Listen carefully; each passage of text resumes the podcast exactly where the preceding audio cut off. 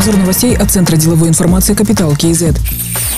В Казахстане проводят ревизию всех месторождений твердых полезных ископаемых за исключением урана. По данным на 4 марта выявлено 148 контрактов с низким исполнением обязательств. Расторгнуты 31 контракт и 3 лицензии. Эти месторождения будут выставлены на аукцион. Информацию разместят на сайте Министерства индустрии и инфраструктурного развития и в СМИ. Во время ревизии особое внимание уделяется инвесторам-правоприемникам контрактов, которые систематически недофинансируют меры по созданию новых производств. Как сообщалось 21 января, президент Касымжумар Токаев во время встречи с бизнесменами поручил правительству провести ревизию. Если месторождение решение взято, что называется, впрок, то следует изъять его и передать тому, кто готов вкладывать деньги, поручил глава Казахстана.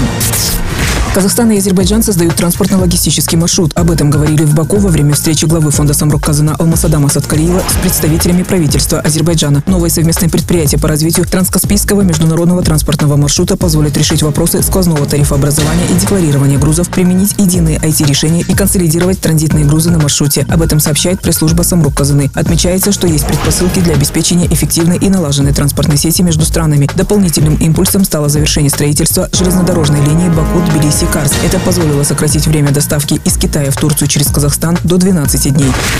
Национальный банк сохранил базовую ставку на уровне 13,5% годовых. Ставка по операциям постоянного доступа по предоставлению ликвидности составит 14,5%, по изъятию ликвидности 12,5%. Решение оставить ставку без изменений принято, так как ее текущий уровень уже отражает реакцию Нацбанка на повышение геополитических рисков и риска ускорения инфляционных процессов. При этом остается пространство для последующего ужесточения монетарных условий на случай ухудшения внешней и внутренней улучшения макроэкономической обстановки. Об этом говорится в сообщении Нацбанка. Напомним, 24 февраля ставка внепланово была повышена с 10,25% до 13,5%. Очередное плановое решение по базовой ставке будет объявлено 25 апреля.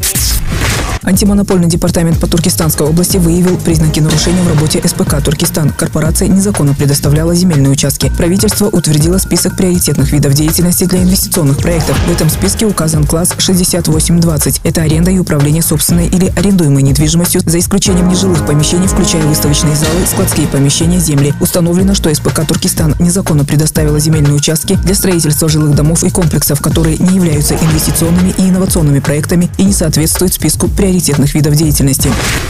Председателем комитета казначейства Министерства финансов назначен Рахат Токбаев. Он родился в 1965 году в Акмолинской области. Долгое время занимал руководящие должности в столичном департаменте казначейства. Был руководителем департамента в Комитете казначейства Министерства финансов. С мая 2021 года был заместителем председателя Комитета казначейства.